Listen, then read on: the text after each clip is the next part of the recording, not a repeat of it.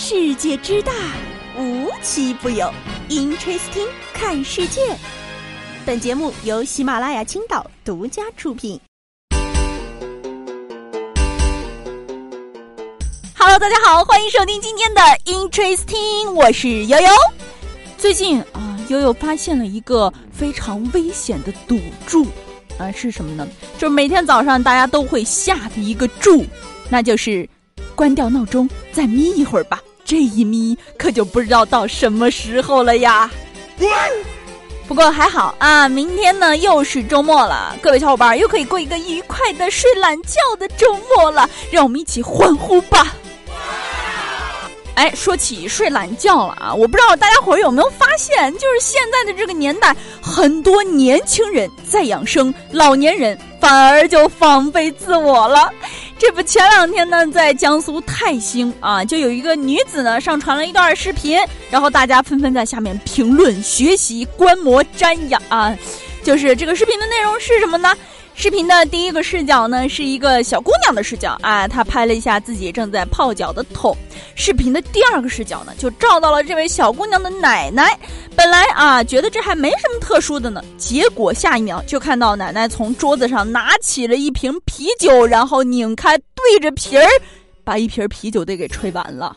Oh my god！然后啊，这个二十三岁在泡脚的孙女儿和六十七岁对瓶吹啤酒的奶奶就形成了鲜明的对比。这孙女儿也说了啊，奶奶平时的心态呢就很年轻啊，虽然呢她这个举动有点奇奇怪怪的，但在家里已经很正常了。这网友啊也是觉得自己居然和奶奶的行为举动互调了，简直是活的不如我奶呀啊！但悠悠就觉得。这事儿啊，别那么草率。你想想，现在泡脚不就是为了将来老了能像奶奶一样吹瓶儿喝酒吗？格局打开了。当然了，在这还得提示大家啊，适当饮酒，切莫贪杯啊。有的人呢就老说说，你看他一出生就冲生在起跑线上了吧？有的时候呢，这个起跑线呢，它并不是一种金钱和权力的象征，而是名字的与众不同。近日啊，在山东烟台，一对九零后的父母给儿子取了一个名字，简直就是让大家非常的吃惊啊！这孩子的爸爸呢姓张，于是啊，俩夫妻俩商量，就给儿子取了一个新的名字，叫张总。太可怕了！你想想，这以后进工作单位了之后，该怎么混呢？老板走过来，对着你说：“张总，你的那个 PPT 做的怎么样了？就做成这样，还在我手下干活？财务，给我把张总开了。哎，同时呢，也得选择没有同名同姓的老总，不然呢，这工作还真的有点危险。而且啊，就针对这对父母来说，人家给儿子取名张总是有深谋远虑的。哎，因为他的爸爸姓张。”这母亲也说了，二胎的名字我也想好了，因为我姓严，所以呢，我的二胎孩子叫严总。打我笨蛋！咱说有再一再二，咱说有再一是冲动了，这个再二我就没得可说了。反正这个名字啊，悠悠只能给他八点八分，因为我看他有一点二。因为现在当父母亲的这些年龄呢都比较小，所以给孩子起的名字呢也就越来越奇葩。就比如说接下来的这些。当你的孩子姓梅的时候，你能想到给他起什么名字呢？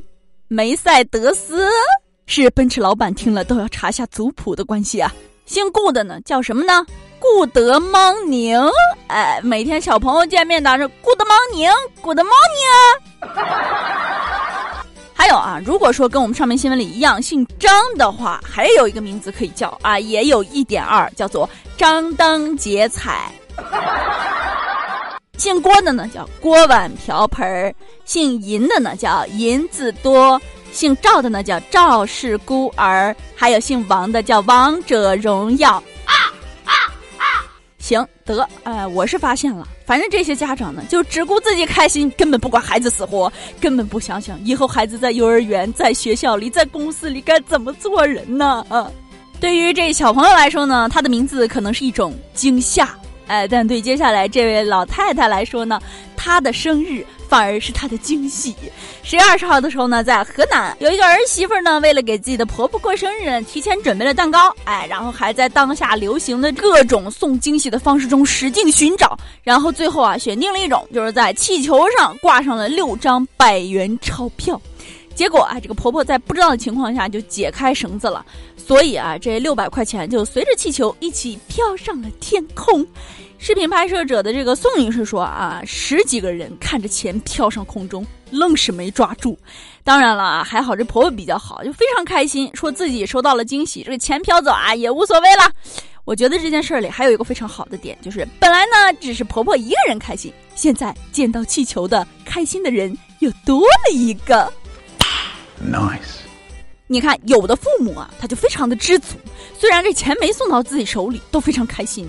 但接下来这父母，哎，他就不一样了，总觉得自己的儿子。前两天呢，在辽宁沈阳啊，这冬天又到了啊，东北人呢开始囤菜囤货了啊。就有一小伙子呢，说他母亲的指点啊，去给他拉一整车厢的白菜啊。关键是这妈妈还说，开你的那个大奔驰去给我拉去。不然你那车留着有什么用啊？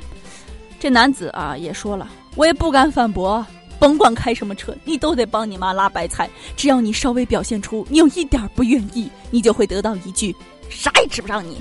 这啥也指不上你啊！我觉得挺像东北的一句名言的。妈妈，我想吃冰棍儿，我看你像个冰棍儿。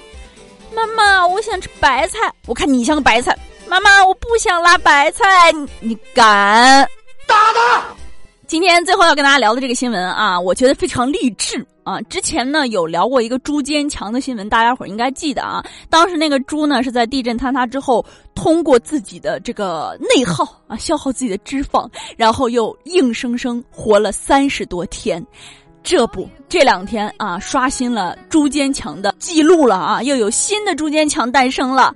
大家都知道，在九月五号的时候呢，在四川泸定发生了地震，然后当时呢，就有一户人家他们的房子全部坍塌了。这户人家呢，当天回来找了猪之后，发现怎么叫都没有反应，于是呢，就来到了这个地震安置区。四十五天之后啊，这个主人回到这个破旧的房子里来搬自己的东西。结果就听到，哎，怎么有小猪的叫声啊？结果顺着声音去找，结果发现自己的猪还活着，只是不太好的是，哎，这猪瘦了八九十来斤吧，而且恰巧是因为这猪被压着的地方掉落了一堆玉米棒子，所以呢，它还有的吃，哎，就没有死，坚持了四十多天。只不过啊，这猪肉呢是从两百多斤掉到了一百多斤。这个邓女士也表示了，自己看到朱坚强当时还活着一样。就非常的激动，还哭了。我觉得啊，邓女士这个哭还有一种可能，就是馋的。好了，今天的节目呢到这里就结束了，我们下期节目再见吧，拜拜。